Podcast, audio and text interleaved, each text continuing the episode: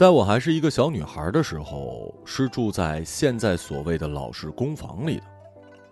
那是八十年代末的上海，公房还属于一种新兴词汇，有别于私房的拥挤杂乱和层层叠叠，以及石库门弄堂的古朴风韵。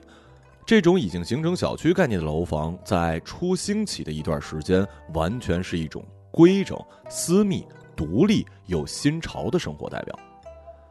房子是爸爸单位里分的，分配住房是那个时代的特色之一。单位里每一个人都有资格申请，但并不是每一个人都有条件挤进那些繁琐严密的规则里。周少僧多就意味着筛选。本来呢，我们家也是不达标的，但是因为有了我，人数的增长意味着原有住房个人使用面积的缩小，数值摆在那儿，小到正好能缩进那些规则里。老的房子不再适合居住，分配新的是必然。我是在出生几个月后被我妈妈抱在手里搬进去的。一栋楼里都是爸爸单位里的同事，相互都很熟。听说搬进去的时候啊，很热闹，左邻右舍都来帮忙。那个时候人与人之间的相处是相对简单流畅的，帮忙都是出自自愿和真心。他们把一些小东西包在布包里扎起来，或者是塞进尼龙蛇皮袋里，由女人们一件一件往上拿。每个人拿两三个袋子，脚踩在水泥台阶上，掷地有声，由下至上贯穿六层楼。楼道里人与人比肩而过，袋子跟袋子交替叠立，这种景象大概就是蚂蚁搬家的最好诠释了。大一点的东西就比较麻烦了，五斗橱、缝纫机。压五箱，他们过于沉重而庞大，都没有办法依靠个人力量，只能借助集体的智慧。男人们呢，在家具上绑上绳子，选好角度，两人一组或者是三人一行，在狭窄的楼梯间里缓缓前行。小心啊！哎，转弯了，转弯了！哎，下面，下面，下面拖一把，拖一把。这些提示的话语不时会夹杂在沙沙的摩擦声里蜿蜒而上。弓着背或者是挺着腰的男人们，就像是套马的汉子，河边的纤夫，在统一的节奏下一步一抬，和女人们的蚂蚁搬家形式形成鲜明对比。这种景象是在之后的日子里不断重复上演的，似乎成为了一种惯例。每当有新住户进来楼里，街坊老少便开始乐此不疲，一件件家具搬进来，堆叠成一户户人家。独立却又彼此紧密地填补着这栋楼里的每一个空白位置，楼因此变得生动而鲜活。阿音家是最后一户搬进来的，和我们家相隔有四五年吧。他妈妈李青双手交叠在胸前，斜靠在门栏上，看着进进出出的人与物件，嘴里时不时呢就会提点上几句：“哎，轻一点，轻一点，里面都是景泰蓝的白瓷碟碗，哎，可别给我蹭碎了啊。”哎，这个看着点这是红木雕花的太师椅，刮坏了，现在外面可买不到了。他对于所有按在他家当上的手都不甚满意，但又不情愿劳累自己，所以只能发动一张喋喋不休的嘴，里外穿行，生出一些不知轻重的闲言碎语。他在楼道里回转了几圈，似乎看中了一片摆满了花盆砌的方正的水泥石栏杆那里本是楼里的公用位置。谁家有想要摆出来的，都可以堆在那儿。怎么堆，堆多少，会不会妨碍到其他家，凭的是邻里之间相互的协调和谦让。从来没有谁为此红过脸。他见花盆摆放的方向倚靠着我们家，便大约估摸出几盆花的归属问题，于是大手一挥，把我们家的门敲得叮当响。门上的门铃位置显眼，他只当没看见。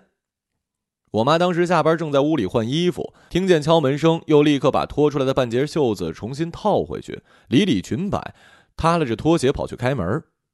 我当时有四五岁了，模模糊糊之中对人情世故已经开了窍，所以在最原始的印象中，李菁的语调是那种很让人不愉悦、舒心的语调，有一种高高在上、自带着优越感的意味。他话里的大意是说呢，那块公共面积的地方，他也要占一份，让我们家呀赶紧把花盆撤下来，好给他们家腾地方。他语速很快，没有停歇和停顿。我妈听了两遍才明白他所指的意思，手朝对门一指：“你搞错了，花不是我们家的，是隔壁郝兰婆家的。他愣了一愣，似乎是没有预判到结果，但随即又恢复了刚才的气势。那也行吧，就当是我提前通知你们了。那块地方呢，是我们家要用的，你们呀就不要再往上堆东西了啊。他一番话说的很顺溜，义正言辞。楼梯口又响起了新的脚步声，是李青的妯娌沈慧芬正拖着两大袋杂物上来。那套两居室是他们两家共同居住。看见李青，沈慧芬立刻把一袋杂物往地上一放。招弟啊，你实在太好了，快帮我把这袋东西拿进去，一口气爬六楼，喘死我了。李青被踩到死穴，他梗着脖子，拧着眉。什么招娣都同你说了多少遍了，我叫李青，清水出芙蓉的清，三点水的清，不要叫招娣招娣的，难听死了。他快速的朝我们瞥了一眼，像是被抓住了什么矮人一截的把柄，逃难似的跑进自家屋里，只留下沈慧芬尴尬的笑笑。他以前叫招娣的，我老是记不住。呃，我们今天刚搬来，以后还要多麻烦你们多照应呢。沈慧芬是一个老实和善的人。李青的到来，像是在我们这栋平静和顺的楼里乍然响起的鞭炮，每个人都在扬起的余晖里无法幸免。他跟郝兰婆为了几盆花吵闹，和我们家为了两家的铁门打开时会触碰到对方吵，和楼下为了没拧干的衣服滴水而吵，和楼上倒是没吵。因为我们已经处在顶楼了，吵得最多的还是跟她自己的老公，阿英的爸爸李建国。他们吵一切能吵的，声音时高时低，夹杂着锅碗瓢盆破碎的声音和沈慧芬的劝架声。这个时候，阿英通常会被送到我们家，他还顾及阿英，知道对孩子影响不好。阿英跟我是同年，我们俩经常一起玩。我们这一代的独生子女，小时候普遍都孤独。但小孩子不会这么矫情，在那种年纪里，我们还不懂得孤独的含义，只是觉得在父母无暇顾及我们的当下，无所事事的空虚感像是一块轻浮的棉絮，腾云驾雾一般，一脚踩上去，星空了大半儿于是邻里间孩子们玩在一起，便是再自然不过的事儿了。这其中，阿音和我最为契合。我们最喜欢玩的就是在楼里大人们下班的当口，趴在自家铁门上听着脚步声，猜测这到底是谁。当然，铁门永远是锁上的，这是家长们最后的底线。对于他们而言，家里是相对安全的，外面则意味着失去了掌控。这个游戏我跟阿音不分上下。我们只消听个几秒钟，便能判断出一大概。胜负的关键往往在于谁能更快的脱口而出，这几乎是一锤定音的买卖，没有第二次机会。唯一只有一次，我和阿音都犹豫不决。那个脚步声急切沉重，充满了变数，像是一片暧昧不明的未来都在前方。我们都不敢轻易的做下判断，只等着那声音越来越近，越来越清晰。当模糊的身影叠着脚步声出现在楼梯拐角，我们知道，我们都已经失去了各自出手的最佳时机。这一局注定只能成为一盘死局了。死局没有被破解，是我爸出现在了门口，他焦急着拿着一串钥匙去开门，开的却不是我们家门，而是阿英家的。我们被弄糊涂了，我趴在铁门上冲我爸爸喊：“爸，我错了，我错了，我们家在这儿呢。”我爸并不理我，他抿着嘴打开门，手在微微颤抖，试了几把都没打开，直到从里面摸索出一把生了锈的小圆孔钥匙，门终于开了。他说的第一句话就是：“阿爷，你妈出事了，正在医院抢救呢，你快跟叔叔走。”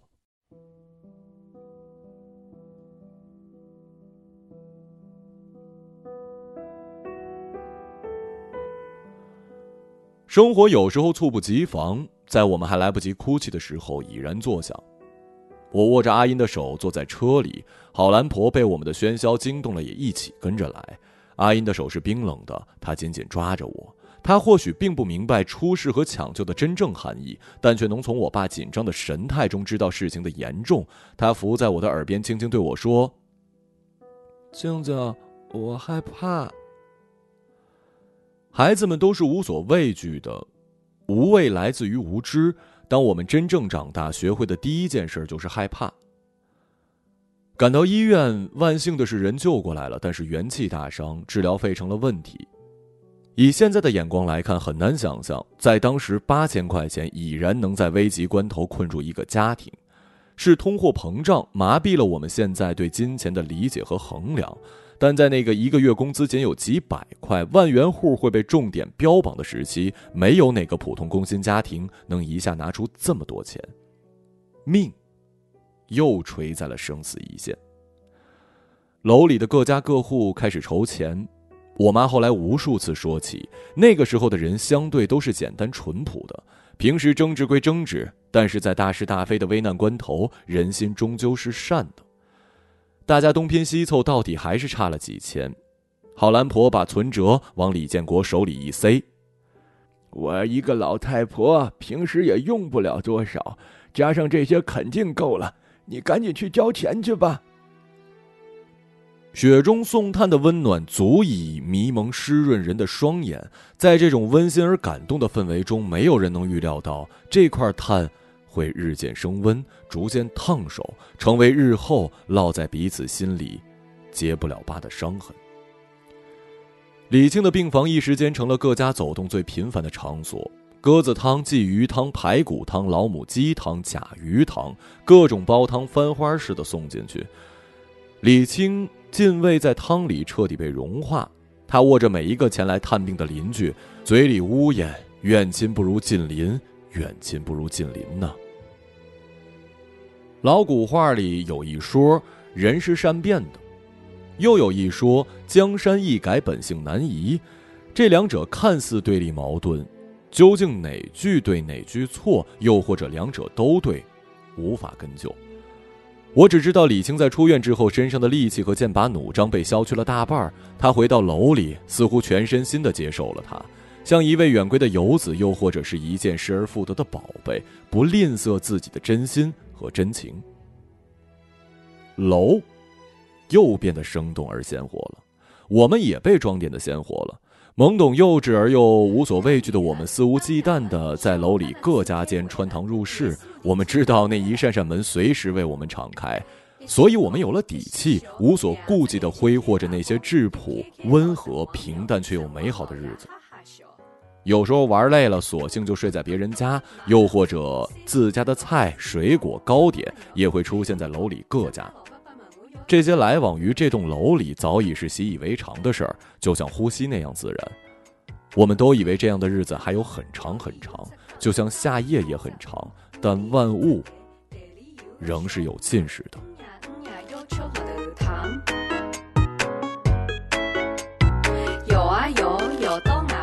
夏夜纳凉是那个时代的又一个特色之一。李建国兄弟和我爸，还有楼里其他男人，多半喜欢搬出一把躺椅，就着一壶酒，加上一碟毛豆，酒杯一碰，几个男人开始絮絮叨叨，天南海北的聊。女人则在一旁相对简单了。李青、沈慧芬、我妈、郝兰婆，手里不是一把蒲扇，就是半个西瓜，翻不出什么新花样。他们能从日照西头一直聊到月朗星稀，直到困意渐起，或者身上蚊子块连成一条线，才悻悻招呼自家男人和孩子上楼回屋洗漱睡觉。那时的夏天没有空调，当然也没有现在这般热，家家户户睡觉都是开着门的，只把最外面的一层铁门搭上，也不上锁。现在听起来简直就是天方夜谭，但在当时却是顺理成章、极其普通的日常，年年都这么过，却从来没有出过什么事儿。那是一九九七年的夏夜，香港回归的夏夜，楼里的人聚集在李清家，看着交接仪式。凭着我模糊的记忆，已经记不清交接仪式是直播还是重播了。印象中只记得人很多，在李清家进穿出入，热闹的好像一场盛会。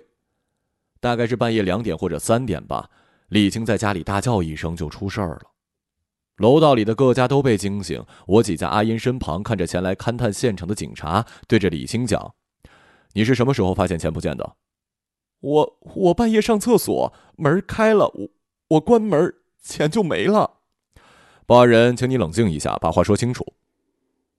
李青已经丧失了语言组织能力，只能由沈慧芬在一旁替他把话补充完整。警察同志啊，是这样的，我昨里半夜起来上厕所，就发现最外面的铁门开了，他以为是风吹的，所以把门搭上，打算回屋继续睡觉。谁知道进屋之后，就发现自己的包被扔在角落，包里三千块钱没了。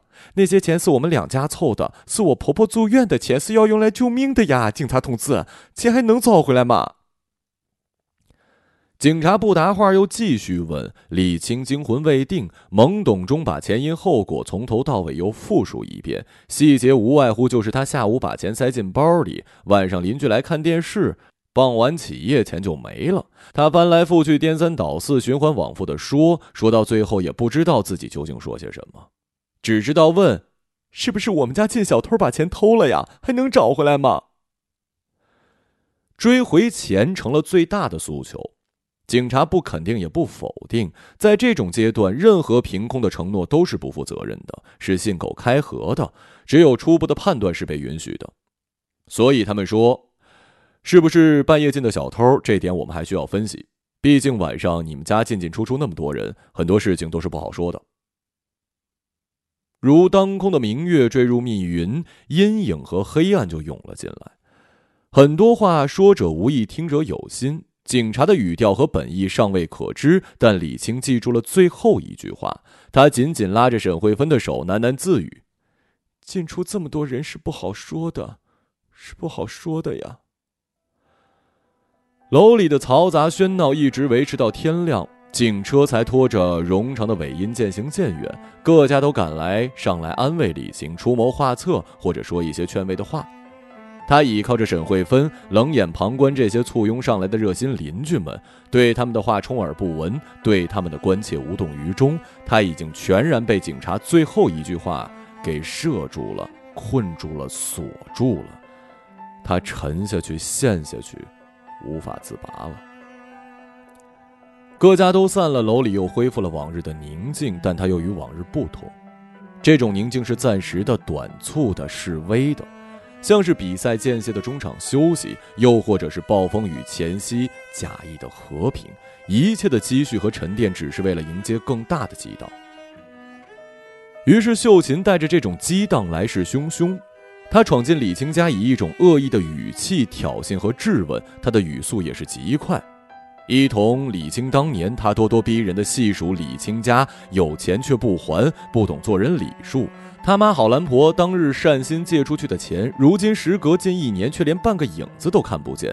他底气十足，自以为站在道德顶端，掌控整个场面的主动权，又絮絮叨叨地说：“本来觉得李青家困难，也不好意思催促。要不是发生偷钱的事，压根儿就不知道原来是有钱不想还呢。”他越说越气，嗓音自李青家向整个楼面无限扩大。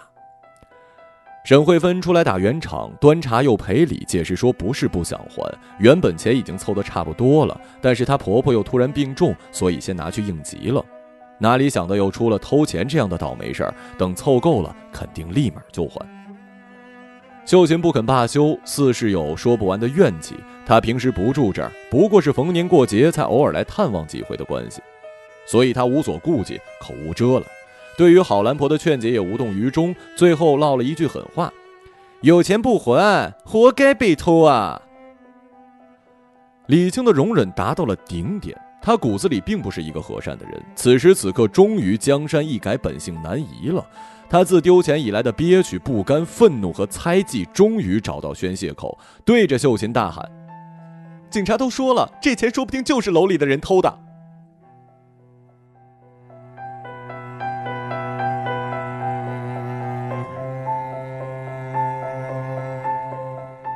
如醍醐灌顶般声声切切的敲打，往日的恩情和交往是经不起这番折腾的。即便他曾经固若白墙，如今已是爬满了细碎的裂纹。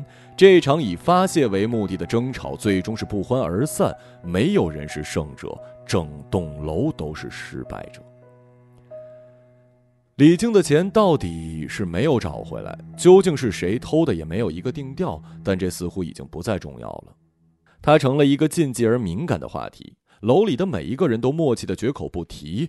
那三千块随着一九九七年里某一个夜晚消散于无形，连同这栋楼里的某些重要的东西。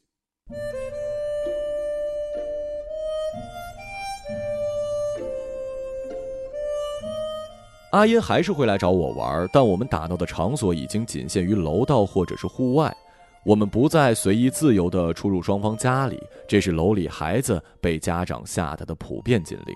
谁家都不愿意莫名其妙地被扣上一些奇怪的帽子，或者是损失一些财物，所以只能委屈孩子们，委屈他们牺牲在这刻意的小心翼翼里。李青欠郝兰婆的钱，听说东拼西凑，以最快的速度还了。秀琴再也没有来闹过。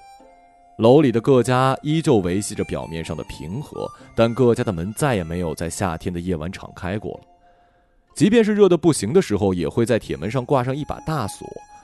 绝大部分的时候，门会毫不犹豫地关上。此起彼伏的关门声，像是一场诉说，也像一种态度，以一种惨淡的姿态昭示着某一种变化。但这种变化终究是什么时候开始发生的呢？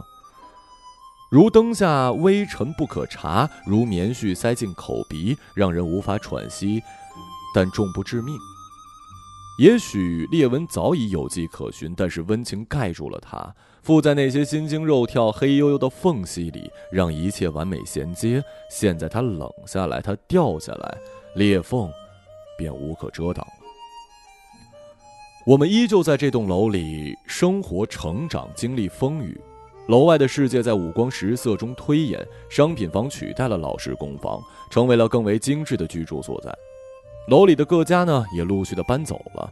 我妈有时候会回老房子里去处理一些租客的事，回来时偶尔带回一些还居住在那里的老邻居的只言片语，但那也只不过是一两句话的重量，挂在耳边，轻轻的就飞走了。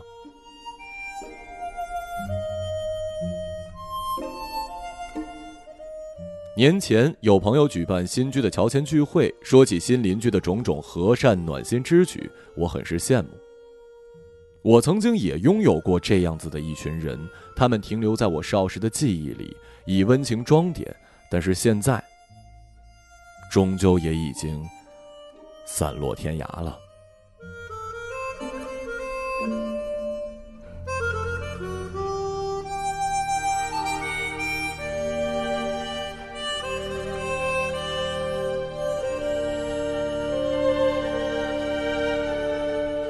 一个朗读者，马晓成。